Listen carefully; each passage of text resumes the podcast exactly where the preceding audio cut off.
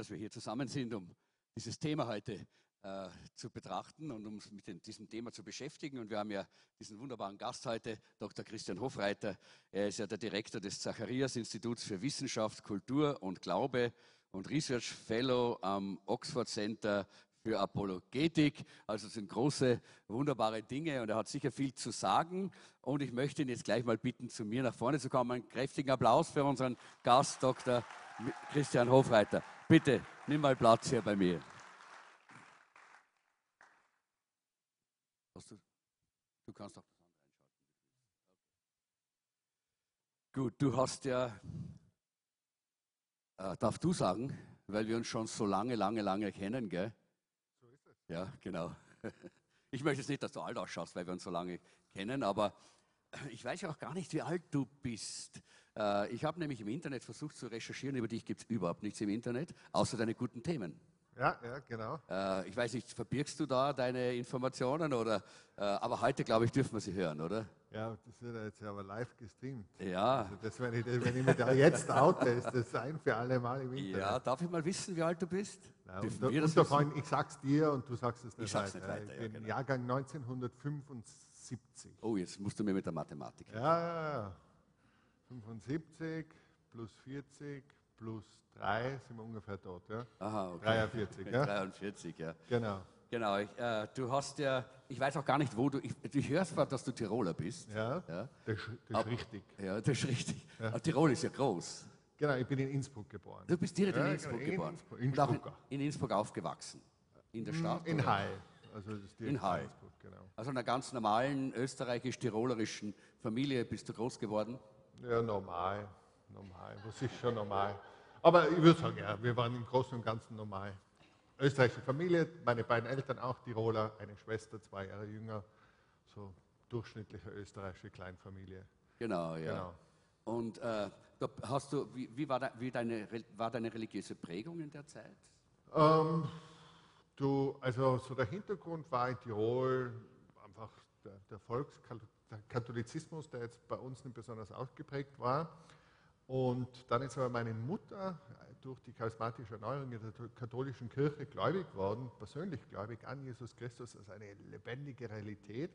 Und das hat sich dann ausgebreitet in unserer Familie und dann später ist es in so einem überkonfessionellen Gebetskreis äh, gegangen und dann in einer, in einer charismatischen Freikirche gewesen und so. Also das habe ich dann von dem Alter 5 plus so im Hintergrund miterlebt. Also wie du fünf Jahre alt warst, hast du so in etwa eine neue religiöse Richtung äh, gesehen. Habe hab ich beobachtet, genau. Hast du beobachtet, ja. ja. Zuerst bei der, bei der Mama und dann wie ist es bei dir angekommen, so als Fünfjähriger, der so bis zu dem Zeitpunkt, wahrscheinlich Tirol ist ja das heilige Land Tirol, ein recht katholisches Land, der sehr stark in der Tradition der österreichischen katholischen Kirche wahrscheinlich äh, verwurzelt war. Wie ist es angekommen? Ja, na eben, also ich würde sagen, wir waren jetzt nicht besonders stark religiös geprägt davor. Also hin und wieder ist man mal in die Mess gegangen oder war irgendwas so halt Christmette und so. Aber für mich, also ich war da eher skeptisch, weil vor allem habe ich als Kind einfach dann so nach, mit der Zeit gedacht, du, weil jetzt die Mama oder dann auch der Papa so gläubig sind, darf ich vielleicht nicht gleich alle Dinge tun, die meine Freunde auch tun dürfen. Also ich habe das eher ähm, negativ empfunden zunächst einmal, haben wir gedacht, du, also das, das werden die vielleicht auch noch strenger oder so. Das war so mein erster Eindruck von der ganzen Sache. Ja, und war es dann auch so? Sind Sie strenger geworden? ja, ich, ich, in meiner Erinnerung schon. Ja. Also vielleicht erinnere mich ja. der falsch, aber vor fünf erinnert man sich ja nicht so viel. Ja, ja. Und wie äh, ist es dann eigentlich gekommen, dass du dann doch persönlich äh, auch zu einem lebendigen Glauben äh, gekommen bist? Ähm, also einschneidend äh, nach dem Erlebnis, dass da nach 5 plus die Eltern gläubig geworden sind, war das dann, als ich zwölf war, äh, mein Papa sehr schwer krank geworden ist und Krebsdiagnose hatte und viel für ihn gebetet wurde, aber dass er sehr, sehr schnell auch gestorben ist, als ich eben zwölf war. Und das ist natürlich ist immer schwer, wenn man Eltern verliert, auch glaube ich, wenn man, wenn ich jetzt äh, Eltern verlieren würde in dem Alter, war das Kind vielleicht noch besonders schwer. Und ich habe mir da gedacht, na, es hat mich schon davor, ehrlich gesagt, nicht so besonders interessiert, sondern äh, ich war immer der, der, wenn ich, wenn ich mal im Gottesdienst mit war, bin ich aus der Kinderstunde rausgeflogen. Also war nicht ganz leicht, ja. äh, sagen wir mal so. Ja. Und dann bin ich noch weniger leicht geworden. Gott sei Dank hören das unsere Kinder jetzt nicht, weil die sind schon unten im Genau, ja. Also, also, da war ich kein gutes Vorbild gewesen. Äh, und auch in der Schule und so weiter. Also so, ich war sagen wir, ein sehr aufgewecktes Kind, wenn man es positiv ausdrückt. Und äh, genau, und dann bin ich zuerst einmal, habe ich Gas gegeben und habe mir gedacht, na gut, jetzt ist der Papa nicht mehr, jetzt schafft mir niemand was an, jetzt tue ich ein bisschen Gas geben und feiern und äh, bin dann so ziemlich äh, ja, alle möglichen Drogen ausprobiert und so, halt immer gedacht, da gebe ich jetzt Gas und äh, komme auf meine Kosten. Und das war letztlich unbefriedigend. Also es war zwar schon viel ja, intensive und schräge Dinge erlebt und so, aber irgendwann kam der Punkt, wo man gedacht habe, eigentlich das, wonach ich suche, finde ich dort nicht. Diese Freiheit und das Glück und die Zufriedenheit, nach der ich mich sehne, finde ich dort nicht. Und in, es ist ein langer Vorgang gewesen, den ich jetzt natürlich im Zeitraffer schildere.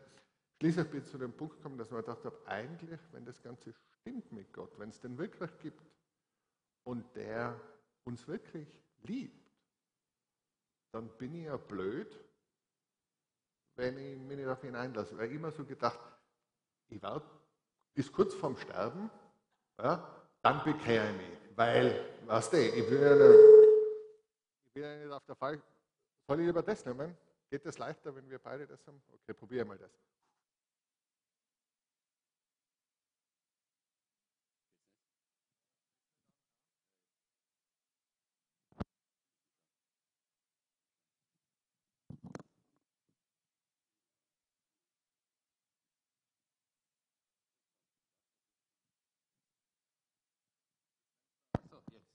Das nennt man einen Cliffhanger. Ja, ähm, genau. das war mein Plan. Ich habe mir gedacht, also kurz vorm Sterben, nicht, dass als Versicherungspolizei, ja, falls es ihn doch gibt, nicht, dass ich in den Himmel komme, aber so spät wie möglich. Davor so viel Gas geben wie möglich und dort das Leben genießen. Und dann haben wir gedacht, wenn es ihn wirklich gibt, ist das ja total idiotisch, weil er mich so liebt dann und weil er so viel größer und klüger und, und, und faszinierender ist als ich oder jedes Leben, das ich mir ausdenken könnte, dann muss ich doch jetzt damit anfangen, sonst ist ja jeder Tag ein verlorener Tag.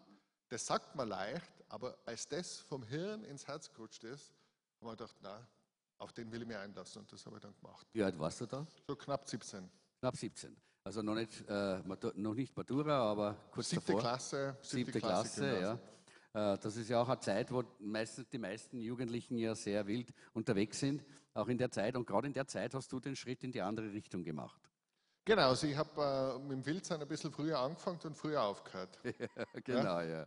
ja aber ich, was ist dann passiert? Hast du dann die Bibel in die Hand genommen? Hast du, äh, bist du in die Kirche gegangen? Bist du fromm geworden? Was hast du gemacht?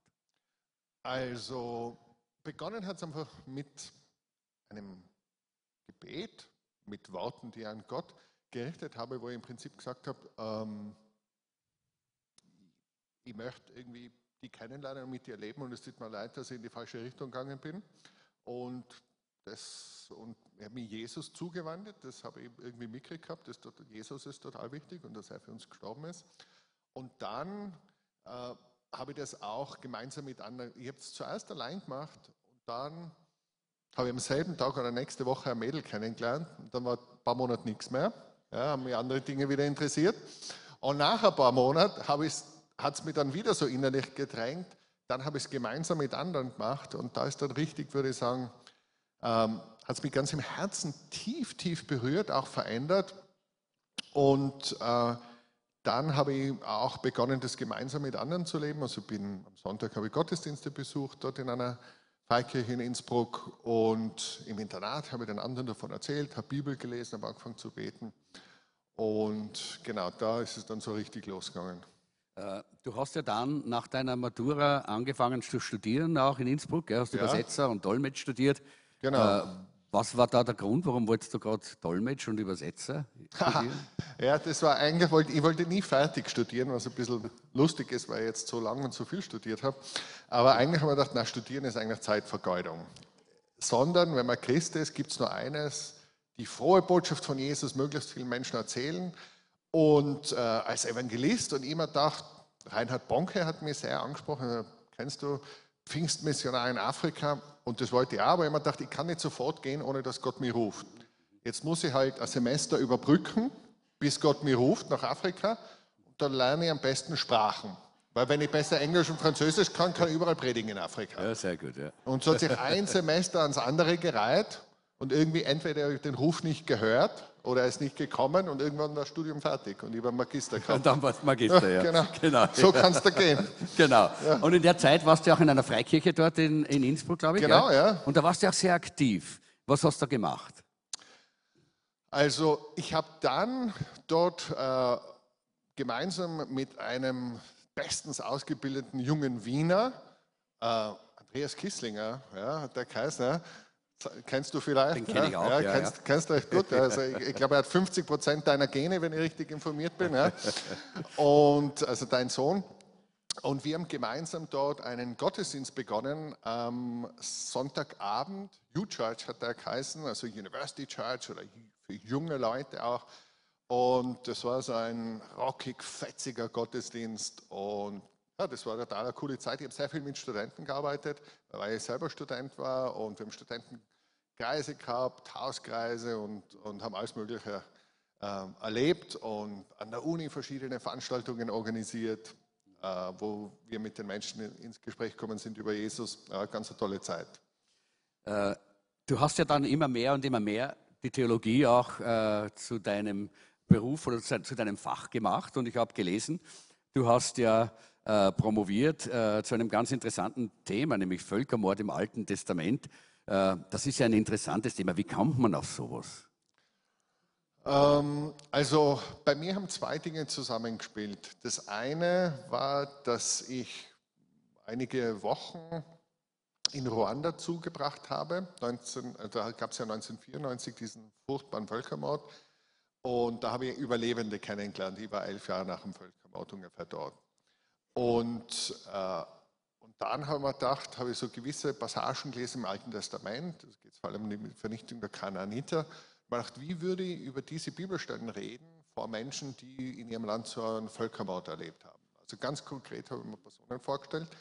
Und gleichzeitig hat mich dann, vor allem als ich da in England zum Theologiestudium, hat es mich sehr interessiert, äh, mit Menschen im Gespräch zu sein, die eben nicht unbedingt an Gott glauben oder nicht unbedingt die Bibel als Gottes Wort sehen. Wir haben einmal einen Hauskreis gehabt. Die einzige Regel war, du kannst kommen, wenn du nicht Christ bist. Äh, oder zumindest jemand mitbringst, der nicht Christ ist. Ja, das hat mich mehr interessiert. Und ich wollte quasi auch, wenn ich da schon einige Jahre lang forsche für mein Doktorat, eine Forschung machen, die tatsächlich sinnvoll ist für Menschen, die Fragen über den Glauben haben, Fragen über die Bibel haben, auch für mich selbst. Und so habe ich mich für dieses Thema entschieden. Das ist ein interessantes Buch wahrscheinlich. Äh, Das kann man ja wahrscheinlich auch schon äh, kaufen und lesen, oder? Ja, also den Kauf würde ich nicht empfehlen, weil es sehr teuer ist. So. Aber, äh, aber man kann es wahrscheinlich in der, in der Universitätsbibliothek ausleihen. Aber es ist ein wissenschaftliches Buch. Das ist jetzt nicht Ja. ein Buch, das geschrieben ist, um Gläubigen zu helfen, sondern es ist ein wissenschaftlich-theologisches Buch. Äh, Bevor wir zum Ende kommen, noch zwei Fragen. Die eine ist äh, die Damenfrage, die interessiert unsere Damen hier. Wie hast du deine Frau kennengelernt? Bitte kurz. Ah, oh, kurz. äh, ich habe meine Frau kennengelernt in Brüssel und äh, sie hat von mir als erstes Mal zum ersten Mal gehört als Gebetsanliegen. Ja, und ich sage immer, da hat sich nicht viel geändert äh, für sie.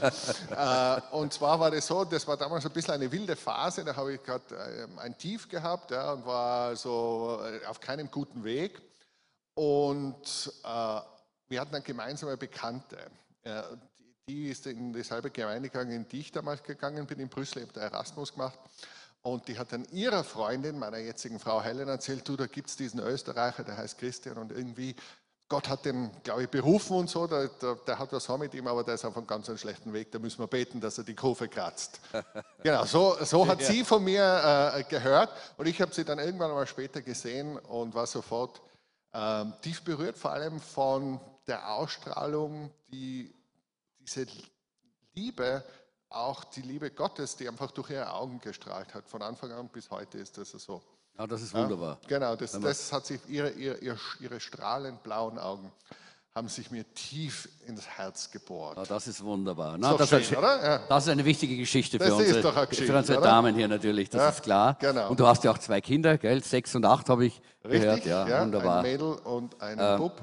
Blenden wir noch mal ganz kurz zurück und schließen wir damit, äh, wie du damals diese Entscheidung getroffen hast und dieses Gebet gebetet hast zu Jesus. Was hat sich denn generell verändert?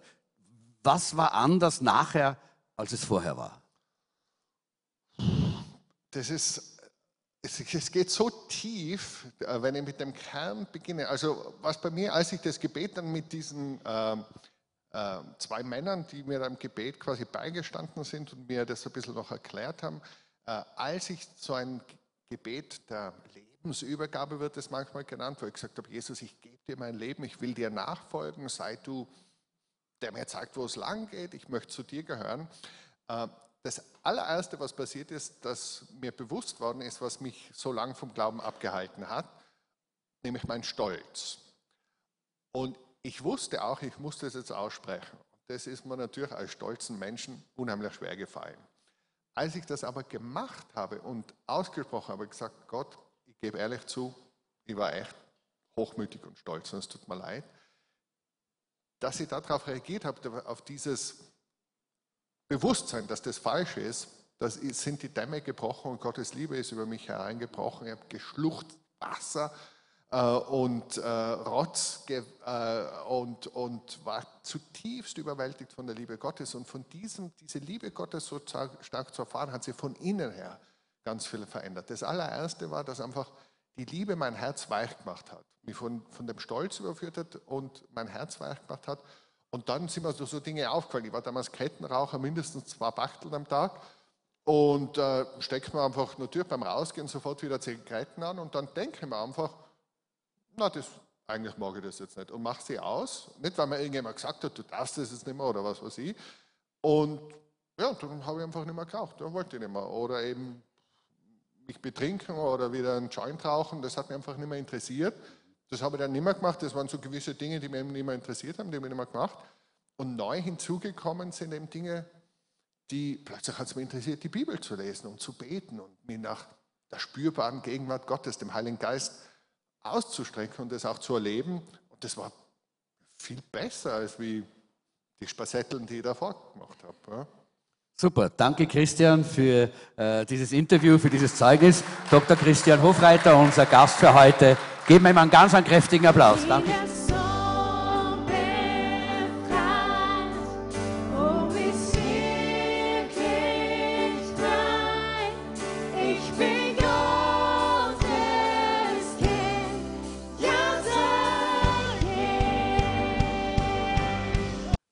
Ähm, ich würde gerne noch beten.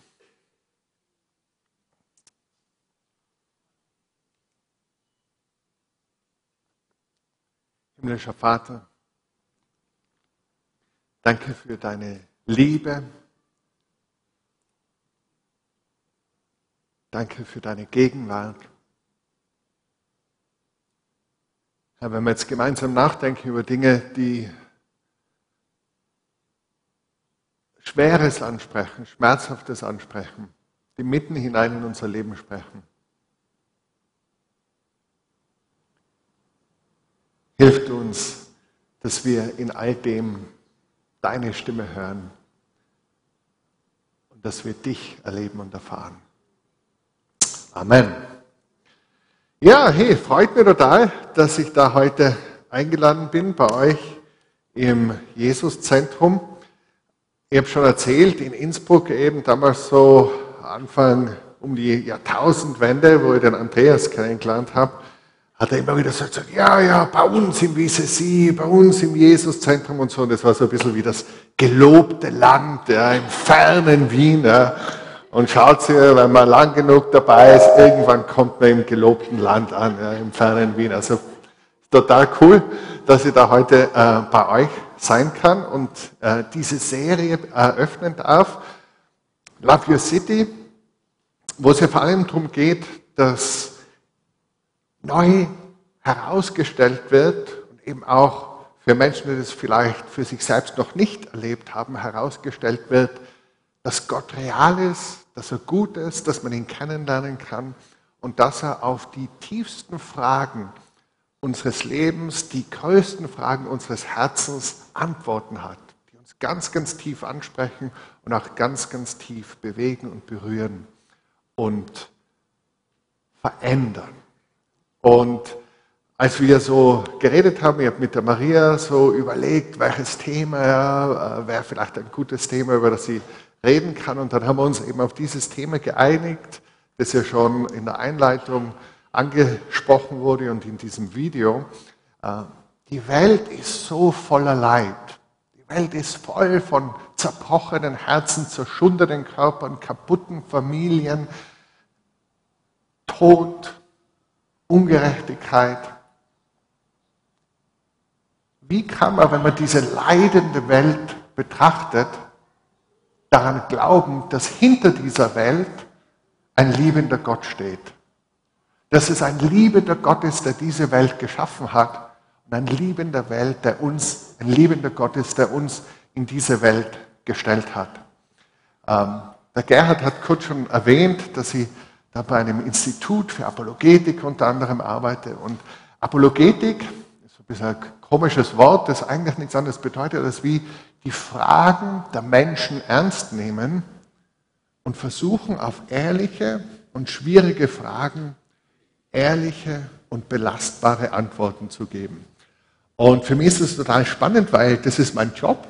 Ich darf meine Zeit dafür verwenden, über Dinge nachzudenken, mit Menschen ins Gespräch zu kommen, eben ganz besonders gern mit Menschen, die nicht schon gleich denken wie ich, die vielleicht sagen, du, das fällt mir schwer, das mit dem Glauben an Gott unter einen Hut zu bekommen, mit meiner Lebenserfahrung oder mit dem, was ich in meinem Studium gelernt habe oder wie auch immer, und dann äh, zu helfen, Brücken zu bauen, Brücken zu bauen hin zu Jesus, Brücken zu bauen hin zum lebendigen Gott und zwischen Menschen unterschiedlicher Überzeugungen Brücken zu bauen. Das ist total schön. Und eine der Fragen, die immer und immer wieder kommt, ist eben diese Frage, wenn Gott so gut ist und so mächtig ist, warum lässt er dann so viel Leid zu? Warum greift er nicht öfter ein? Äh, viele von uns betrifft diese Frage ja ganz persönlich. Ihr habt in diesem Video gesehen, Menschen, die im Krankenhaus sitzen und offenbar passiert da ganz, ganz was Schlimmes. Ja? Diese Frau, die da vielleicht neben ihrem Kind oder neben jemand, der ganz viel bedeutet, äh, am Krankenbett sitzt und wahrscheinlich stirbt die Person, die sie liebt. Ihr habt den Mann gesehen, der am Telefon ist und irgendwie eine ganz schlimme Nachricht kriegt und er sucht irgendwo mit seinen Blicken Halt.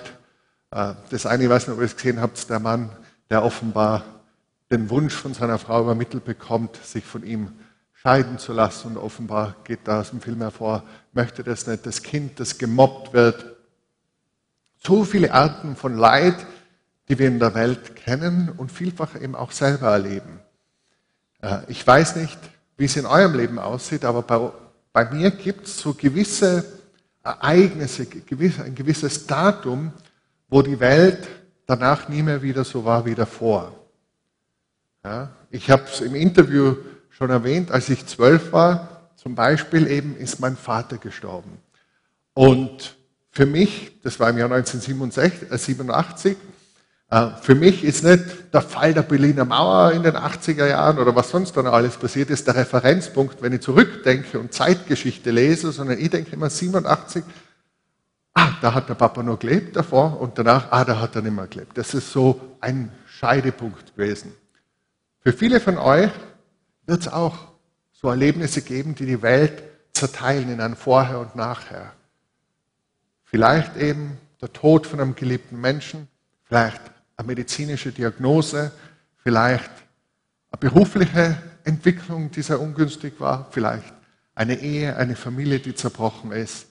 Die Welt war nie wieder so wie davor. Und die Frage, die vor allem gläubige Menschen sich dann stellen, aber lustigerweise nicht nur Gläubige, oder bezeichnenderweise nicht nur Gläubige, ist die Frage, die auch in dem Liedtext davor kommt, der dieses Video unterlegt. My God, my God, have you forsaken me? Mein Gott, mein Gott, hast du mich verlassen? Wo bist du, Gott? Wo bist du? Wir haben so gebetet, wir haben so gehofft, wir haben uns so eingesetzt. Wo bist du? Wir spüren dich nicht, wir sehen dich nicht, du greifst nicht ein. Und wenn ich über das Thema rede, ist mir eben bewusst, dass jeder von uns eine eigene Geschichte hat mit der Frage und mit der Realität des Leidens und dieser Frage, bitte, wo ist da jetzt Gott? Ähm, ich spreche zu diesen und, und, und ähnlichen Themen sehr oft äh, an Universitäten und das ist mir ganz besonders bewusst, dass eben auch dort ein jeder Mensch, der dorthin kommt zu diesen Vorträgen, diese persönliche Geschichte mit dem Leid hat und manche vielleicht gerade mittendrin sind im Leiden. Vielleicht geht es ja euch auch so, dass jemand von euch gerade mittendrin steckt in einer ganz schwierigen, ganz schmerzhaften Situation. Auf der einen Seite. Und auf der anderen Seite ist mir bewusst, dass diese Frage, wenn es einen Gott gibt, der voller Liebe ist und voller Kraft ist, allmächtig ist, wieso lässt er das alles zu, eine Frage ist, die nicht nur eine Frage des Herzens ist, sondern eine Frage fürs Denken und die die klügsten Köpfe, Frauen und Männer über Jahrhunderte und Jahrtausende beschäftigt hat. Und man könnte, wenn das jetzt ein Bücherregal wäre, da hinter mir, das könnte man füllen mit Büchern, die zu diesem Thema geschrieben worden sind, von klugen Köpfen. Da könnte man so viel dazu sagen. Ja. Aber natürlich, wenn du gerade mittendrin steckst in diesem Leid, brauchst du nicht eine philosophische oder theologische Erklärung, sondern eine Antwort, die auch in dein Herz spricht aber eben vielleicht nicht nur. Und ich möchte jetzt so in den nächsten paar Minuten ein bisschen von beide machen, so ein bisschen mit euch gemeinsam drüber nachdenken, über diese Frage, wie kann das sein? Wie kann man, wie kann man wirklich ernsthaft, aufrichtig, intellektuell, gedanklich aufrichtig glauben, dass der allmächtige, allliebende Gott hinter dieser Welt steht und sie erhält und trägt, trotz des vielen Leides und persönlich, wie kann ich selber damit umgehen? Mit diesen Leiterfahrungen, der Realität des Leides in der Welt und einem, einem Gott vertrauen, der eben das nicht verhindert. Auch dass vielleicht mein Kind stirbt ja, oder mein Ehepartner oder, oder, oder meine Eltern, wie auch immer, der, der einfach nicht immer eingreift. Das Problem wird manchmal so formuliert, das geht zurück, ist in der Antike schon formuliert worden und taucht immer wieder auf und dann vor allem in der Aufklärung äh, wird es dann so formuliert von David Hume, einem schottischen Aufklärer, der sagt so, schau, wenn Gott ein liebender Gott ist, dann würde er das Leid beenden wollen.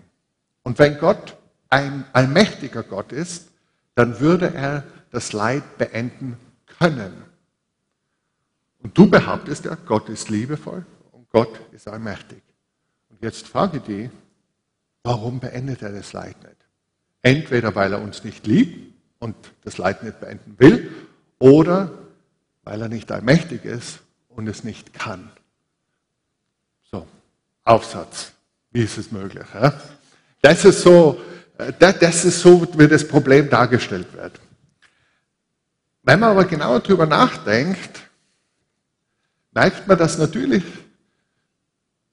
Kollege Hume ein bisschen was hineingeschummelt hat, nämlich unterstellt er, ohne es zu sagen, dass Gott unmöglich einen Grund haben kann, warum er zumindest bis jetzt das Leid noch nicht beendet hat, selbst wenn er das Leid beenden möchte und das Leid beenden könnte. Selbst wenn das der Fall ist, kann es ja sein, dass Gott einen Grund hat das bislang noch nicht getan zu haben. Und diese Möglichkeit zieht er gar nicht in Betracht. Da sind schon viele vor mir draufgekommen, dass da ein bisschen eine Lücke ist und haben sich nachge haben darüber nachgedacht, können wir vielleicht diese Gründe auch zumindest ein Stück weit nachvollziehen, die Gott haben könnte, warum er das Leid bis jetzt noch nicht beendet hat auf der Welt. Ja? Was könnte es da für Gründe geben?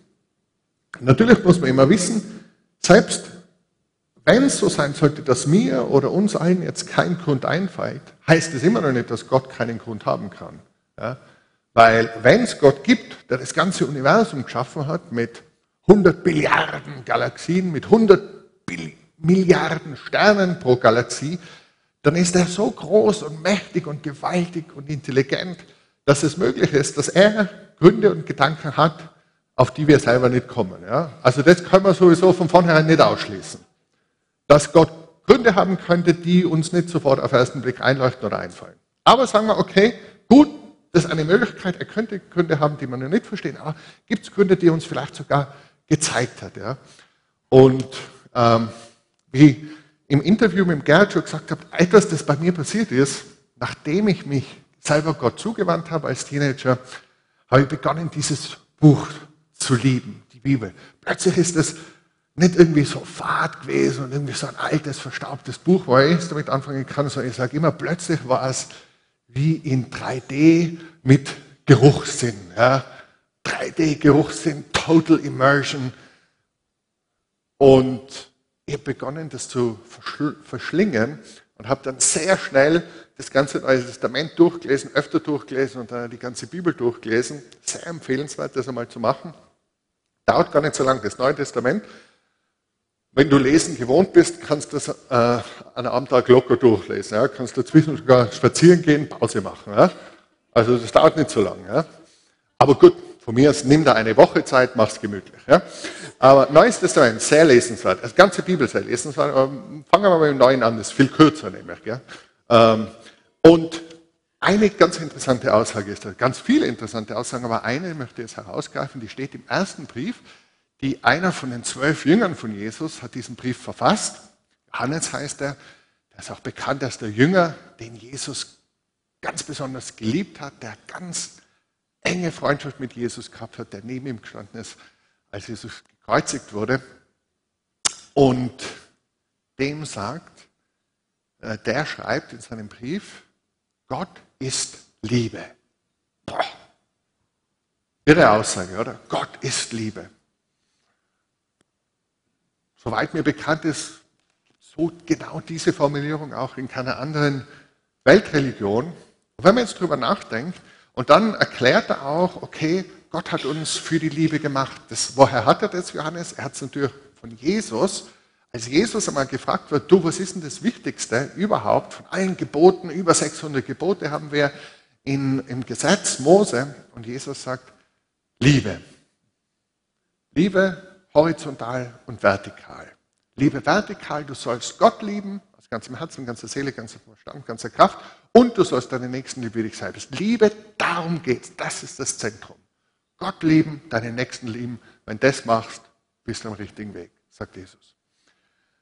Und Johannes bringt es dann eben auf den Punkt und sagt, Gott selbst ist Liebe. So, sagen wir, wir glauben dem, was Jesus sagt, das Wichtigste im Leben, worum es geht, Gott lieben, einander lieben und wir glauben der Zusammenfassung, die Johannes hat, Gottes Liebe. Wenn wir über Liebe nachdenken, äh, wer von euch, Liebesgeschichte haben wir auch schon gehabt, die schönen, strahlenden Augen meiner jetzigen Frau, äh, die, die damals eben schon nicht vergessen habe, als ich sie gesehen habe vor vielen, vielen Jahren. Ähm, aber andere Frau, kennt sie die Alexa? Ja, kennt sie, ja? ja von Amazon, ja? Äh, also, ich meine, die Alexa, die kann ja vieles, gell? Nur, ich weiß nicht, so eine Liebesbeziehung mit der Alexa stelle ich mir schwer vor. Ähm, oder überhaupt mit einem Roboter, ja? Also, das ist so, also die Alexa ist eigentlich so, also so eine Box, mit der man reden kann, ja, bedingt. Und, ähm, aber Liebe mit einem Roboter, ist irgendwie schwer. Warum? Weil ein Roboter nicht frei ist, sondern ich kann einem Roboter sagen, jedes Mal, wenn ich dich frage, liebst du mich, sagst du einfach, ja, du bist der Größte und der Beste und gewaltig. Und ich kann alles einspeichern und mir das dann auf Knopfdruck sagen lassen. Aber es wird dir nicht besonders befriedigen. Warum? Weil der Roboter ist ja nicht frei zu sagen, was schleicht dir halt, gehst mir auf die Nerven. Ja? Wird er nicht sagen, wenn ich es nicht ihm einprogrammiere. Ja? Das heißt, es ist zwar null Risiko dabei, aber es ist auch null Tiefgang dabei. Ohne Risiko, ohne Freiheit in der Liebe gibt es keinen Tiefgang, hat Liebe keine Substanz. Liebe ohne die Freiheit auch zu sagen, Nein ist nicht wirklich Liebe. Noch ein Beispiel. Sagen wir, wenn ich, als ich äh, bei meiner Frau um die Hand angehalten habe, ja, gesagt habe, wenn ich da jetzt einen Revolver in der Hand gehabt hätte und ich hätte mich hingestellt und hätte gesagt, Helen, willst du meine Frau werden?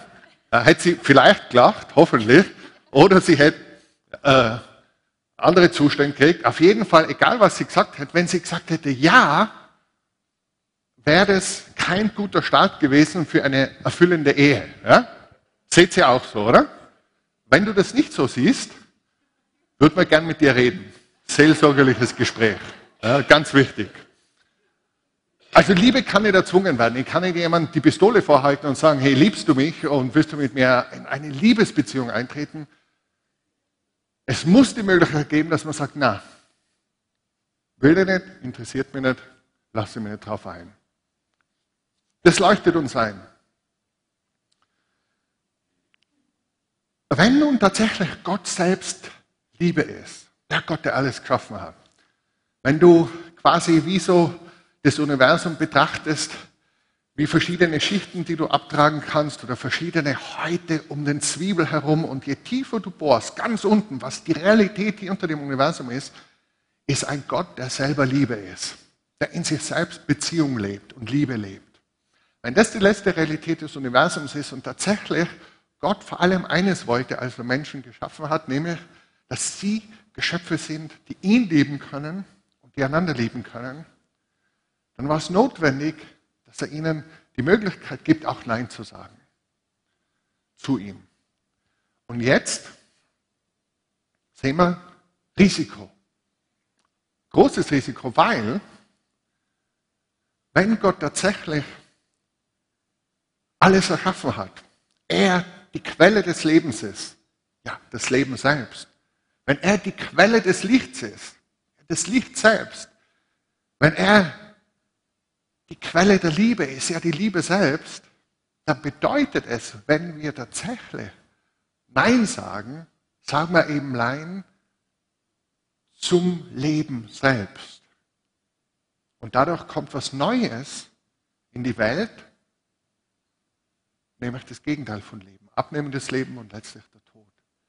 Wenn wir Nein sagen zum Licht, hat Gott nicht Finsternis erschaffen, sondern Finsternis kommt zustande, wenn wir Nein sagen und uns wegbewegen von der Quelle des Lichts, vom Licht selbst. Wenn wir Nein sagen zur Liebe, nimmt die Liebe ab und irgendwann ist totale Lieblosigkeit, Gleichgültigkeit, Kälte, Leere. Das heißt, zumindest ein denkbarer Grund, warum Gott so Dinge wie Tod und Dunkelheit und Lieblosigkeit Gleichgültigkeit und Einsamkeit zulässt, ist, weil Freiheit notwendig ist, damit es Liebe geben kann. Wenn es jetzt ein philosophisches Seminar wäre, würde jetzt nur mindestens zehn Seiten Fußnoten anfügen, aber mache halt nicht. Kann es entspannt sein, Samstag, Wochenende, bleiben wir locker. Ja? Aber der Grundgedanke ist belastbar. Ja? Könnte man nur viel dazu sagen, der Grundgedanke ist belastbar und stimmt. Davon bin ich überzeugt. Also, wenn Gott Liebe ist und uns für Liebe will, ist Freiwillige notwendig. Dann das zweite, ganz ein anderer Blickwinkel ist der.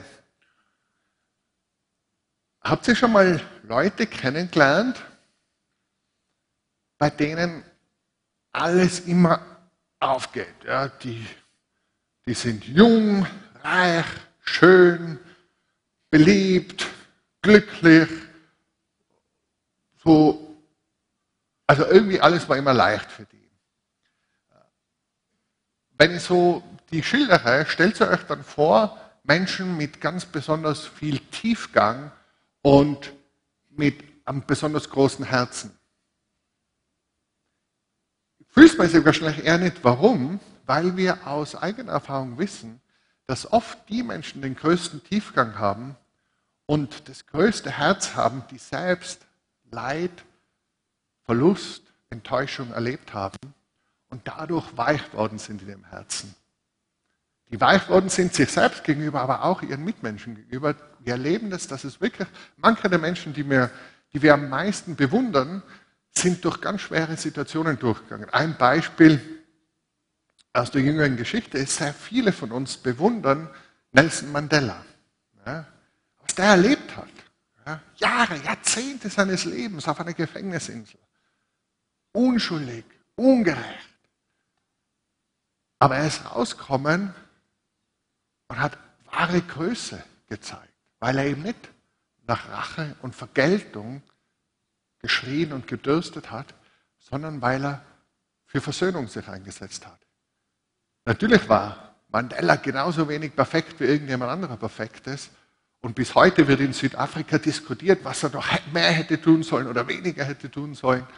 Aber wir sehen, Herzensgröße entsteht oft, und ich muss ehrlich sagen, auch in mir selbst erlebe ich das, dass ich, wenn ich so zurückschaue und schaue, wodurch letztlich langfristig ähm, mein Herz sich gedehnt hat und ich ein angenehmerer Zeitgenosse geworden bin, als ich davor war, waren es nicht, nicht selten Erfahrungen des Leidens.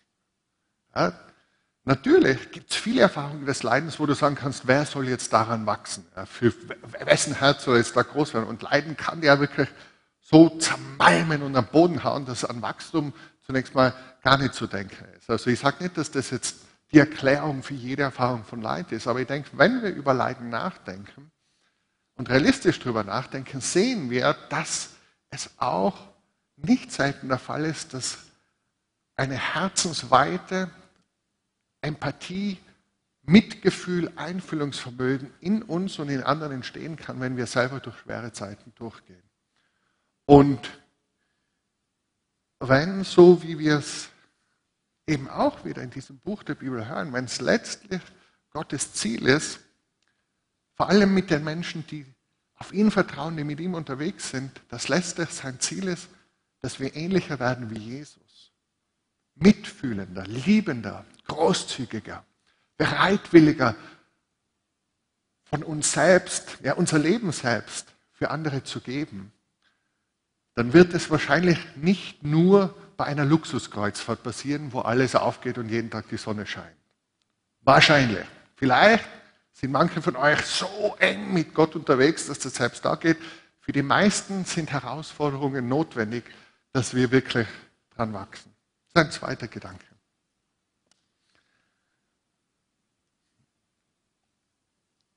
Ein Gedanke noch, jetzt wir haben ja ein bisschen Zeit. Wir waren nämlich sehr schnell beim ersten Teil des Gottesdienstes, um euch zu situieren.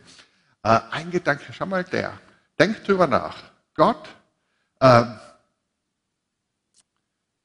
wenn der die Entscheidung trifft, uns zu schaffen, ja, die Menschen zu schaffen. Wenn wir das irgendwie eine Analogie dafür finden wollen aus unserer eigenen Erfahrung, ist eine mögliche Analogie zu sagen, ja, ähm, Mann, eine Frau, irgendwie entscheiden sie sich dafür, manchmal ja, manchmal ist auch ohne Entscheidung dafür, jedenfalls tun sie was Notwendiges, um Kinder zu zeugen. Ja? Das ist auch schon erklärt worden, was das ist. Äh, also sie zeugen Kinder und damit setzen sie Kinder in die Welt. Das Interessante ist, und ich habe auch zwei Kinder, haben wir schon erwähnt. Ja? Wir wissen, mit ziemlich großer Sicherheit, dass unsere Kinder Leid erfahren werden und Ungerechtigkeit, weil die Welt so ist, wie sie ist. Und etwas wissen wir mit totaler Sicherheit, dass unsere Kinder eines Tages sterben werden und dass wir nichts und schon gar nichts tun können, um das zu verhindern. Mit anderen Worten, die Entscheidung, wenn wir als Menschen uns entscheiden, Eltern zu werden, Kinder in die Welt zu setzen, ist unmittelbar dafür verantwortlich, dass Menschen sterben. Und trotzdem, wer von euch sind alle Eltern?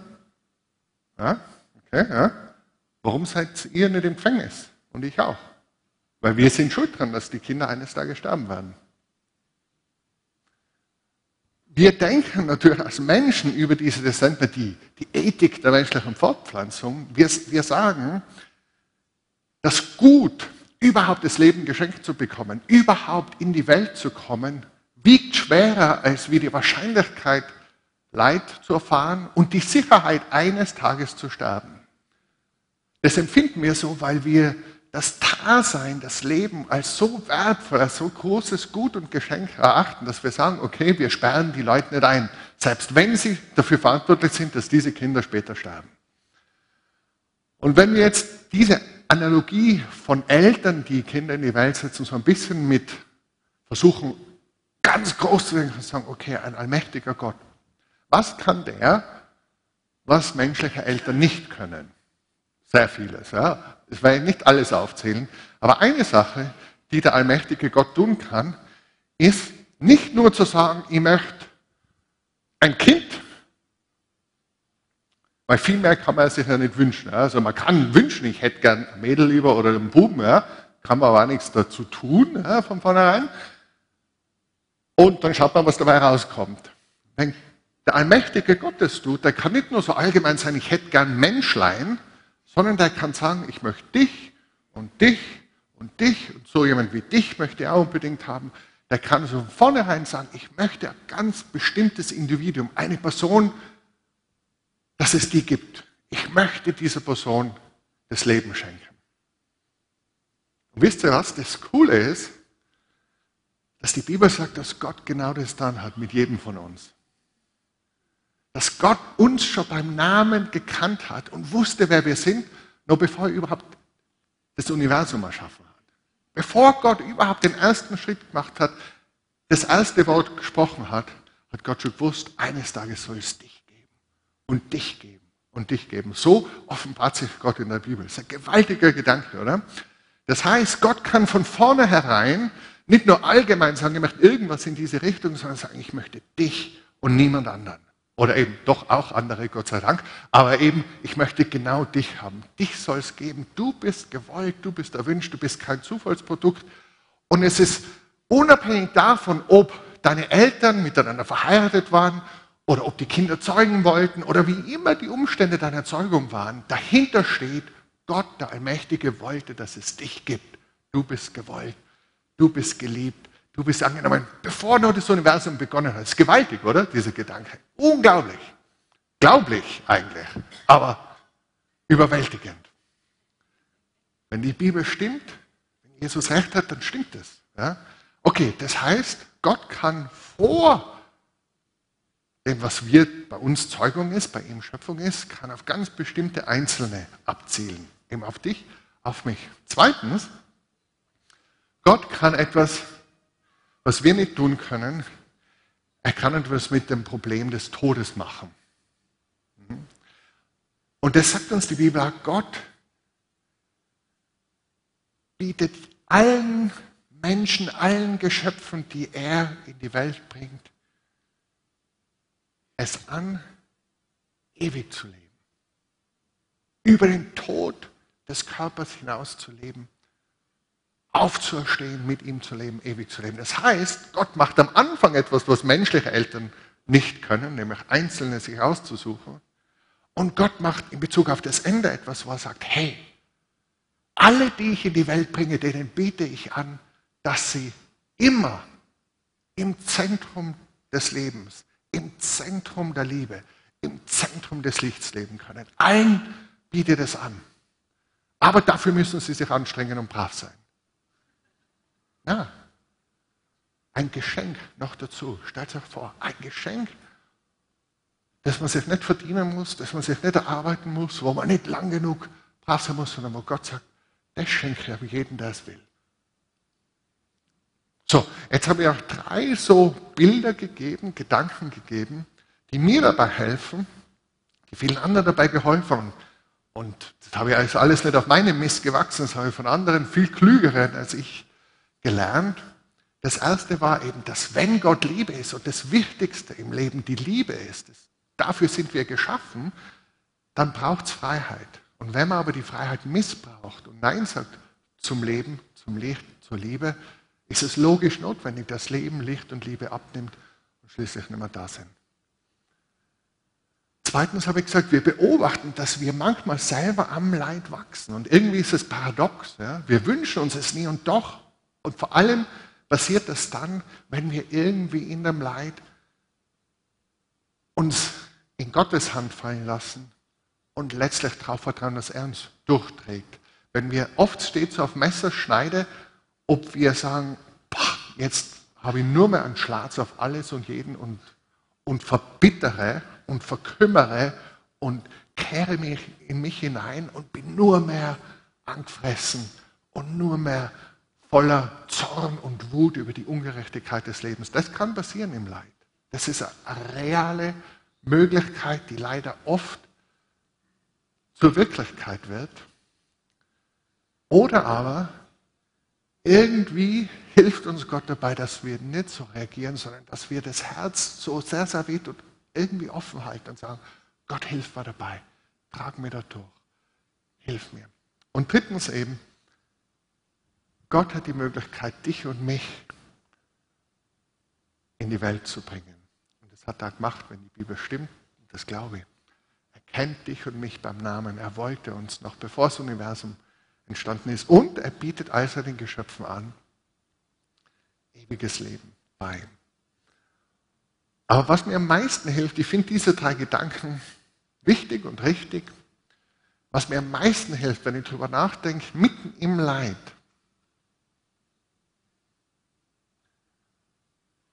weil man mittendrin steckt und eben diese Frage hat, wie es im Video war, mein Gott, mein Gott, Gott, wo bist du, hast du mich verlassen?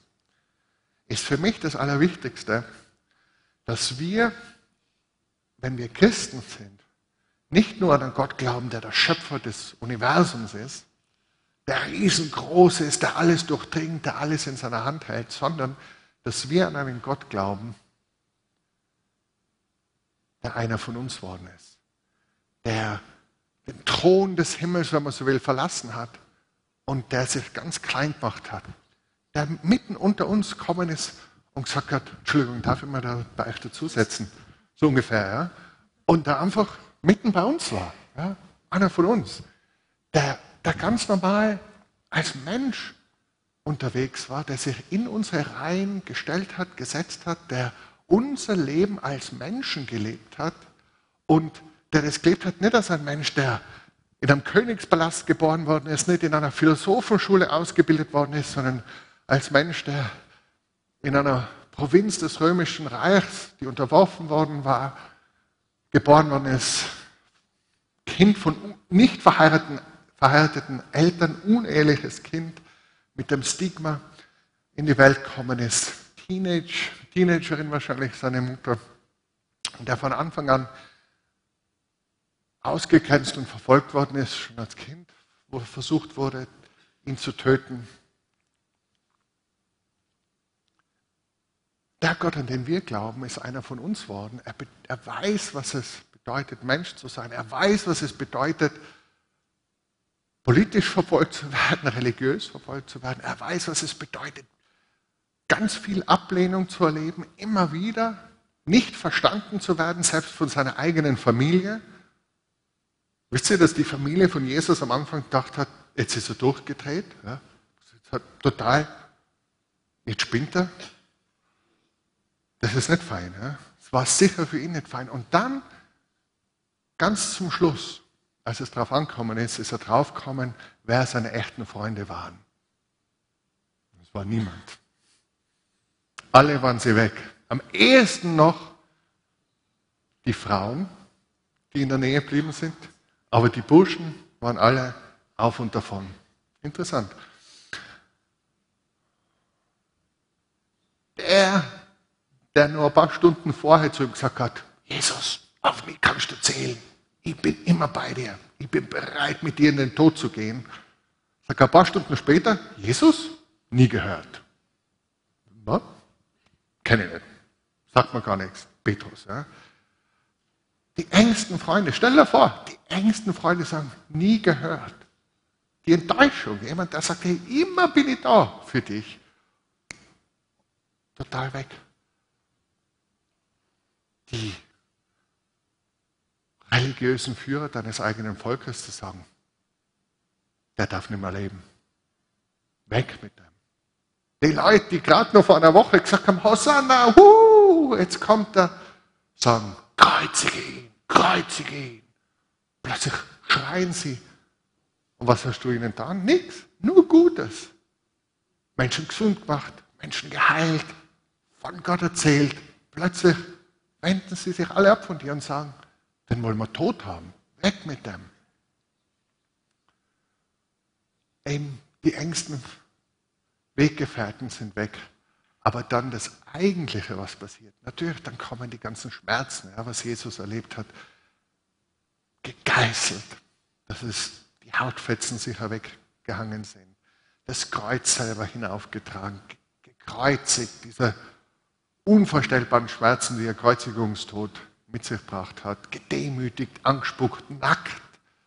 Ja, höchstwahrscheinlich sind die ganzen Lendentücher, die wir da sehen, nicht historisch, sondern Jesus wirklich völlig entblößt, alleingelassen, geschmäht, verwundend, blutend, allein unter den Menschen. Aber dann ist ja für mich das Spannende, der Gott, an den wir glauben, der Mensch worden ist, sagt dann am Kreuz genau das Gleiche, was in dem Video gesagt wird. Mein Gott, mein Gott, warum hast du mich verlassen? Warum hast du mich verlassen? Das heißt, in dem Moment, wo Gott selbst Mensch wird und sich am Kreuz mit all dem Schmutz und Dreck und Elend und Leid Ungerechtigkeit in dieser Welt eins macht, in dem Moment erlebt der Sohn Gottes Jesus auch, was es bedeutet, Gott nicht zu spüren, Gott nicht zu sehen, Gott nicht um sich zu haben, von Gott getrennt zu sein. Und das macht er, weil er damit an unsere Stelle treten will. Er macht sich eins mit uns, wo wir selber Opfer sind von Ungerechtigkeit, von Leid. Er, er weiß, wie sich das von innen anfühlt, wo wir die Gottesferne so erleben in diesem Leid.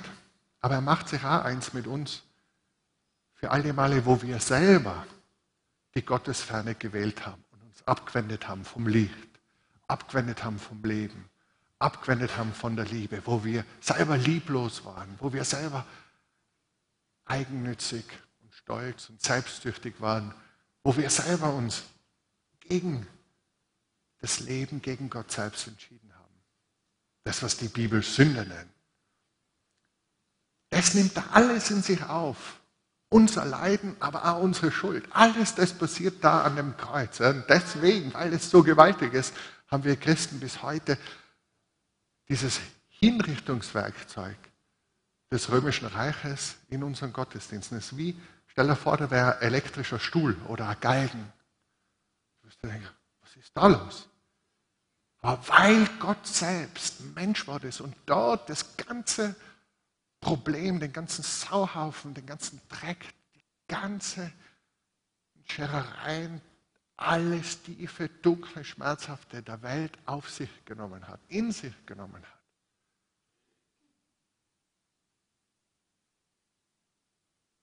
Bin ich von allem ganz hundertprozentig überzeugt, der Gott, an den wir als Christen glauben, bleibt nicht unberührt von deinem Leid oder meinem Leid. Der weiß genau, wie es sich anfühlt. Der war nämlich selber als Mensch mittendrin. Der weiß auch, wie es sich anfühlt, wenn du Gott nicht spürst und das Gefühl, hat, Gefühl hast, Gott hört dich nicht, Gott ist nicht da, Gott ist irgendwie ganz, ganz weit weg. Warum?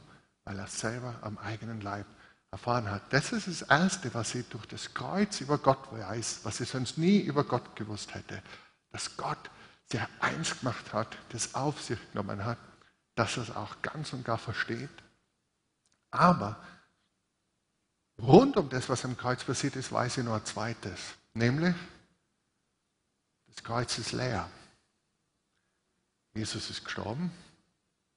Rigor mortis, Totenstarre. Jesus ist beerdigt worden. Aber die Frauen waren die Letzten, die ihn gesehen haben und wieder die Ersten, die ihn gesehen haben. Interessant, die Maria gefreut sich. Zu Recht. Ja. ja. Am Sonntag, am ersten Tag der Woche, gehen sie hin und finden ihn nicht. Ist weg haben sie alle diese Begegnungen. Einmal one-on-one, -on -one, ganz allein, einmal in kleinen Gruppen. Plötzlich ist er da, zwölf von ihnen, dann 500 auf einmal. Immer und immer wieder sehen sie, es ist über jeden Zweifel erhaben, er lebt. Er ist auferstanden. Er hat den Tod überwunden. Er hat immer noch einen Körper, man kann ihn angreifen, er kann essen und doch kann er durch Mauern gehen. Was? Er ist auferstanden, er lebt, er hat den Tod überwunden und so wie er jetzt lebt, hat der Tod keine Macht mehr über ihn. So lebt er in Ewigkeit. Er ist durchgedrungen vom Tod ins Leben. Und er sagt, weil ich lebe, werdet auch ihr leben. Weil ich lebe, werdet auch ihr leben. Dieses Leben, das bitte euch hat. Und das ist für mich als Christ das ganz Entscheidende, dass das Leiden nicht das letzte Wort ist. Der Karfreitag ist nicht das letzte Wort. Der Ostersonntag ist der Höhepunkt. Jesus hat das Leiden, die Sünde, den Tod, den Teufel überwunden und er lebt. Und damit ist für mich verbunden, einerseits können wir als Christen das ganz, ganz ernst nehmen. Wir sagen nicht, hey, ja, das Leiden ist halb so wild. Na, was Gott am Kreuz tut, ist zu sagen, das Leiden ist doppelt so wild. Weil immer oft auch so Verstrickungen von Schuld mit dabei sind. Weil es irgendwo Täter gibt, die da mit drin waren. Und manchmal werden die meisten von uns zu Tätern. Jedenfalls entscheiden wir uns nicht immer für die Liebe und fürs Leben und fürs Licht. Und diese ganze Verstrickung von Schuld und von Leid und Zerbrochenheit und Gottesferne, das ist noch viel schlimmer, als wir uns das gedacht haben. Und nur eine Sache kann das Ganze aufheben. Gott hat selber machen müssen. Er musste selber Mensch werden. Er musste selber einer von uns werden. Er musste selber dieses 100% menschliche Leben leben, wo er Menschsein in der Fülle gelebt hat und 100% als Gott das Ganze tun, um es dann in sich aufnehmen zu können. Und das ist so gewaltig, was dort an dem Kreuz passiert ist. Das heißt, wieder in der Bibel, dass Jesus an seinem Leib selbst unsere Sünden hinaufgetragen hat. Alles, was wir uns zu Schulden haben kommen lassen, wo wir eben nicht Gott geliebt haben aus ganzem Herzen, ganzer Seele, mit ganzem Verstand und mit ganzer Kraft, oder unseren Nächsten nicht geliebt haben wir uns selbst. Alles das hat er hinaufgetragen. Und dann sagt die Bibel, das hat schon 700 Jahre vor Jesus ein gewisser Jesajahu, Jesaja prophezeit. Und er hat gesagt, durch seine Wunden, durch seine Striemen sind wir geheilt. Wow! Er hat es auf sich genommen, damit wir Heilung finden können. Und das wird sichtbar. Und etwas finde ich spannend. Wenn Jesus aufersteht, hat er den Tod überwunden, er stirbt nicht mehr. Und trotzdem siehst du noch die Wundmale. Was für mich ein Zeichen dafür ist, dass Gott sagt, das Leiden, das in der Welt ist, es ist überwunden, aber es ist nicht so pff, halb so wild. Und ich glaube auch bei uns selbst, wenn Gott uns heilt, er macht uns wirklich ganz heil, auch innerlich. Und dennoch nimmt er das ernst. Und wir haben, auch wenn sie verheilt sind, in gewisser Weise Wunden davon getragen in der Auferstehung in Jesus geheilt werden und doch die, die dazugehören zu dem, wie wir, zu unserer Geschichte mit Gott. Und was machen wir jetzt damit?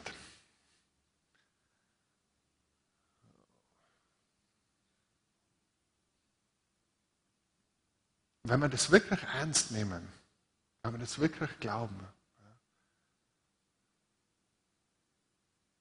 wenn wir das wirklich an uns heranlassen, ist da so viel Hoffnung drin und ist da auch so ein Auftrag drin.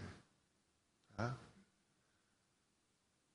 Der Auftrag, der für uns auch drin ist, ist zu sagen, hey, als Menschen, die zu Jesus gehören, als Menschen, die mit Jesus unterwegs sind,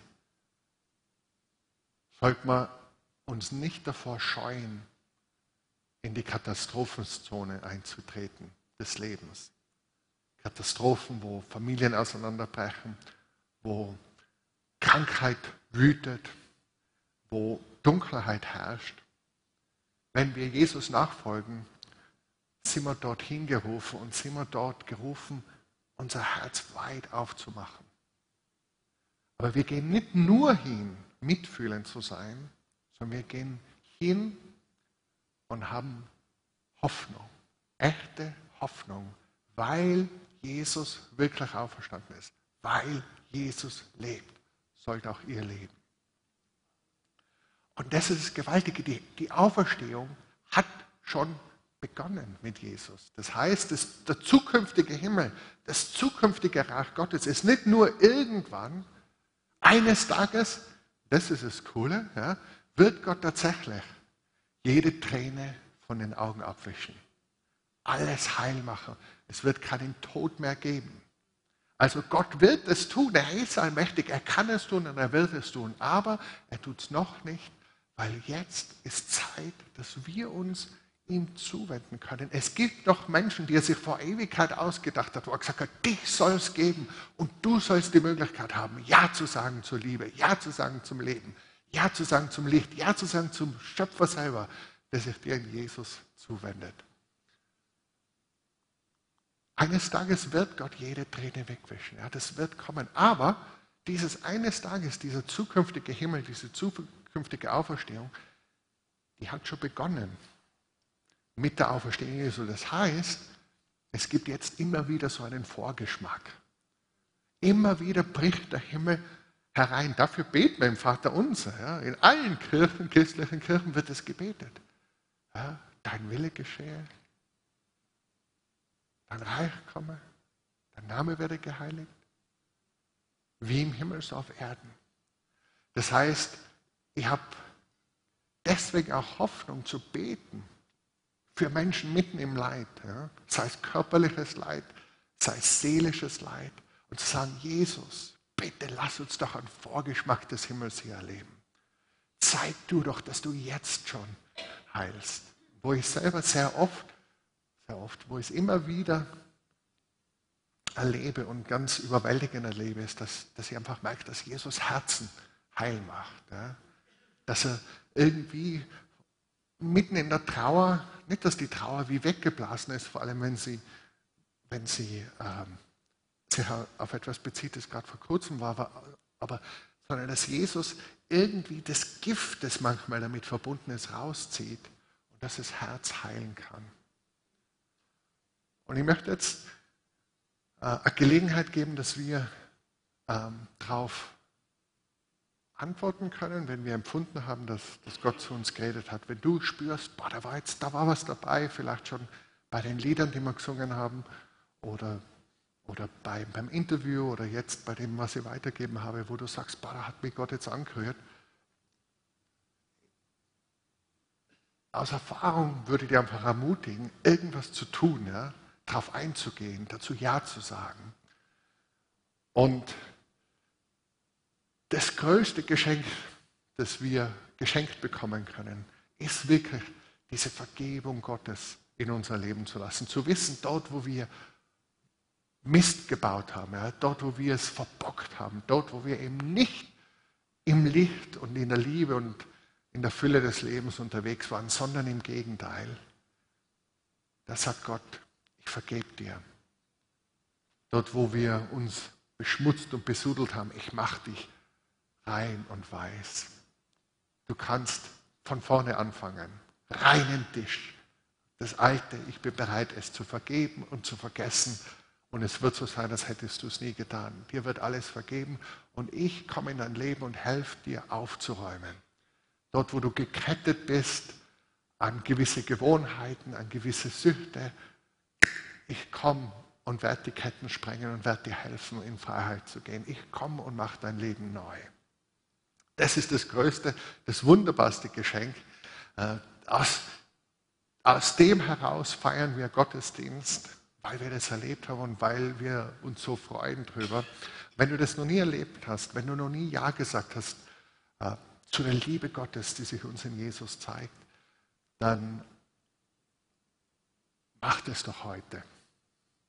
Öffne ihm doch dein Herz. Sag doch zu ihm, ja, ich möchte mit dir leben. Ich möchte dir nachfolgen. Ich möchte diese Liebe kennenlernen. Ich möchte dass der Rucksack mit dem, was mich belastet, meine Sorgen und mein, meine Schuld, dass mir der Rucksack abgenommen wird. Ich möchte mit dir leben, ich vertraue dir. Danke, dass du für, für mich gestorben bist, dass du das für mich gemacht hast. Das ist das Allerwichtigste. Wenn du das noch nie gemacht hast, dann mach das doch heute. Und red mit jemandem da äh, von, von den Pastoren. Äh, bleib im Gespräch, ist so wichtig, dass man gemeinsam das mit anderen macht.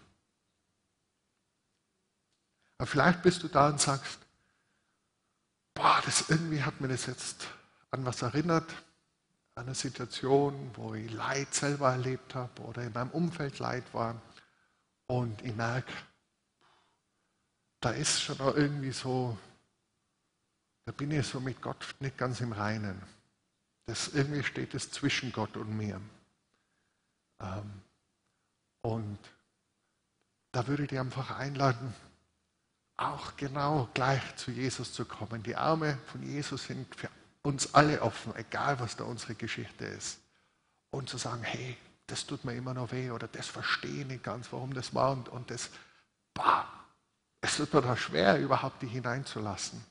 Und lass ihn einfach hinein und sag, Jesus, ich gebe dir das. Und ich bitte dich, dass du mir hilfst dort, wo ich vielleicht jemandem vergeben sollte. Dass du mir hilfst zu vergeben. Nicht, weil ich damit ausdrücke, das war nicht so schlimm. Im Gegenteil, das war vielleicht noch schlimmer, als ich dachte. Aber weil ich vertrauen kann, dass du die Person zur Rechenschaft ziehen wirst und dass ich selber es einfach loslassen kann und in deine Hände geben kann. Und da möchte ich beten dann auch für euch, dass euer Herz anfängt heil zu werden. Wirklich das Herzen heil werden und auch Körper heil werden. Dort, dass irgendwie wir so einen Vorgeschmack vom Himmel äh, erleben dürfen. Und, und vielleicht noch ein drittes, wenn du spürst, boah, ich möchte echt Menschen, ich möchte, dass, dass Menschen, dass ganz viele Menschen diesen Gott kennenlernen, dass sich uns in Jesus zeigt und mit ihm unterwegs sind. Und ich, möchte dafür einfach seinen Segen ja, äh, und seine Kraft, weil dann möchte ich auch für die beten. Und ich würde es jetzt gern so machen, dass wir uns ungefähr eine Minute oder so Zeit nehmen, einfach ganz still, ohne irgendeine Musik, ohne irgendwas, einfach in unser Herz zu hören und zu anfangen, in unserem Herzen mit Gott zu reden. Und dann, dann sage ich, wie es weitergeht.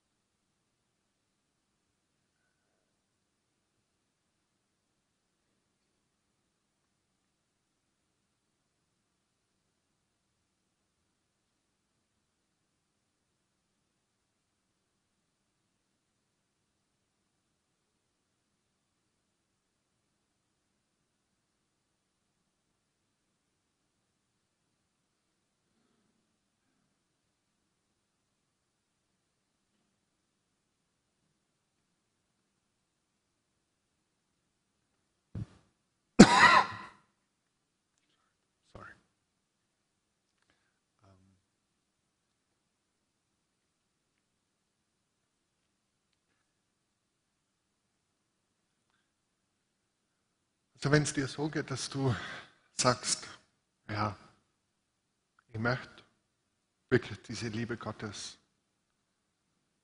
kennenlernen, ich möchte sie erleben, ich möchte mit Jesus den Weg gehen, ähm, dann lade ich dir dazu ein, dass du das jetzt irgendwie zum Ausdruck bringst, vielleicht einfach indem du mal so mehr Handzeichen gibst. Und dann würde ich gerne noch mit dir beten. Gibt es jemand für den es zutrifft, der sagt, ja, ich möchte den Schritt machen, mir auf Jesus einzulassen. Ja, war das?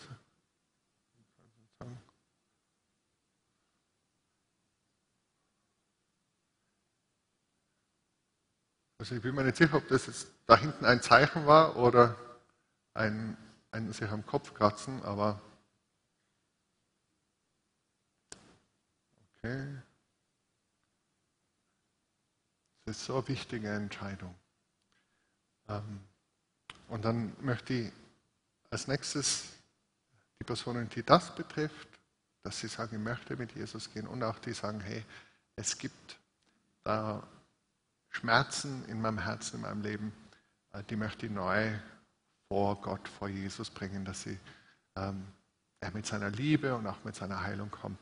Wenn die das, das erste oder das zweite betrifft, würde ich dir einfach bitten, dass du jetzt aufstehst und dann würde ich gern für die beten.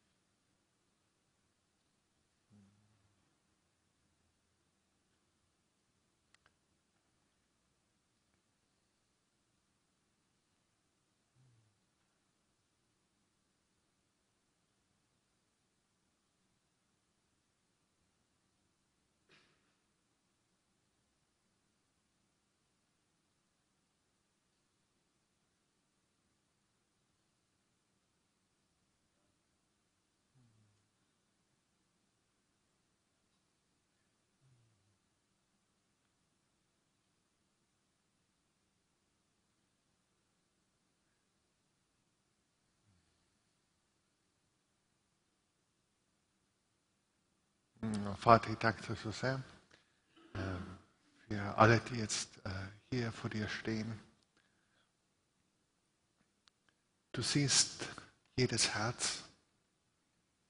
Du siehst jedes Leben.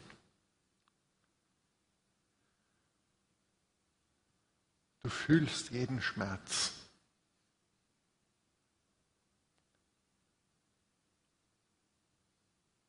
Bitte ich einfach jetzt Komm, Heiliger Geist, und gib Gaben. Gib du Geschenke der Heilung, der Befreiung. Ich bete, Herr, für die Gabe der Heilung, dass du sie jetzt wirken lässt, dass du sie verteilst. Herr, ich danke dir, dass du ein Gott bist, der Herzen heilt. Die Liebe Gottes ist ausgegossen in unser Herzen durch den Heiligen Geist, der uns gegeben wurde. Herr, diese Ausgießung der Liebe Gottes, Herr, jetzt ganz neu in die Herzen. Ah, lass uns schmecken und sehen, dass du gütig bist. Schmecken und sehen, dass du gütig bist. Jesus, ich bitte für einen Vorgeschmack des Himmels bitte ich auch, streck deine Hand jetzt aus, Jesus, zur Heilung. Das Zeichen und Wunder passieren in deinem Namen. Jesus, streck du deine Hand aus. Herr, mach du das, was nur du machen kannst. Danke, Herr.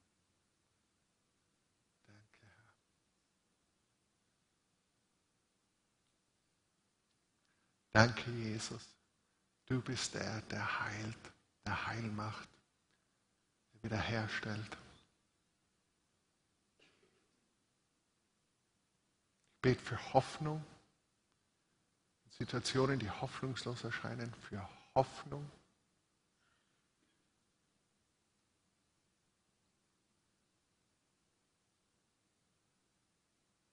Herr, du bist so gut. Du allein bist der Heiland.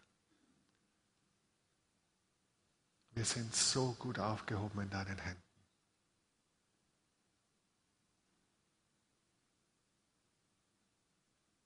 Ich bitte dich, Herr, dass du Schmerzen auch wegnimmst jetzt, Herr. Lieber Heiland, nimm du doch jetzt Schmerzen weg. In diesem Augenblick, bitte tu es doch, Herr.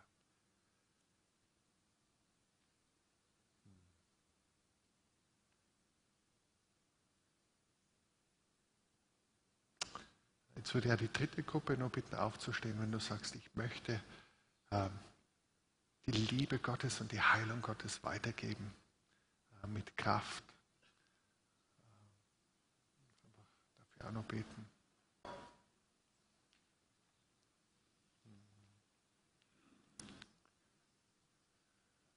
Jesus, ich danke dir so sehr. Du bist der Gesalbte. Und deine Fußspuren triefen von Öl. Herr, wir sind deine Jünger. Wir folgen dir nach. Und Herr, ich bitte dich, dass auch unsere Fußspuren von Öl triefen werden. Herr, von dem Öl deiner Freude, von dem Öl, das Heilung bringt, Wiederherstellung bringt, Versöhnung, Freiheit. Von dem Öl, das, das uns von deiner Kraft, der Heilige Geist, der uns von Fesseln befreit, Herr, wo andere Menschen frei werden von Verstrickungen in Sünde, in Süchte. Herr, diese Kraft, diese Vollmacht. Herr, wir, der Geist des Herrn ist auf uns, weil er uns gesalbt hat, Armen frohe Botschaft zu verkünden. Gefangenen, dass sie frei werden gebrochene Herzen zu heilen, auszurufen, ein Jahr der Güte, der Gnade, der Vergebung des Herrn. Herr, genau das, das, wovon du selbst gesprochen hast in der Synagoge in deiner Heimatstadt, genau das möchten wir auch erleben, weil wir in dir leben und du in uns lebst. Danke, Herr. Danke, Jesus. Danke, dass du Gaben verteilst. Ich glaube, dass du Gaben verteilst der Heilung.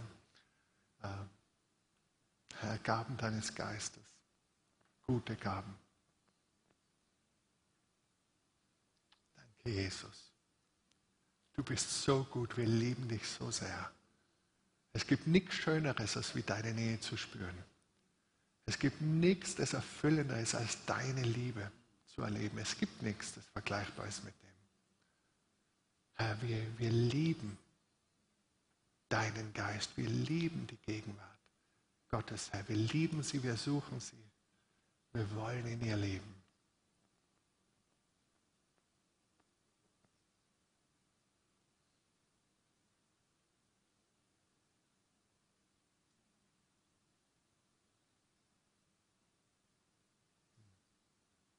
Amen.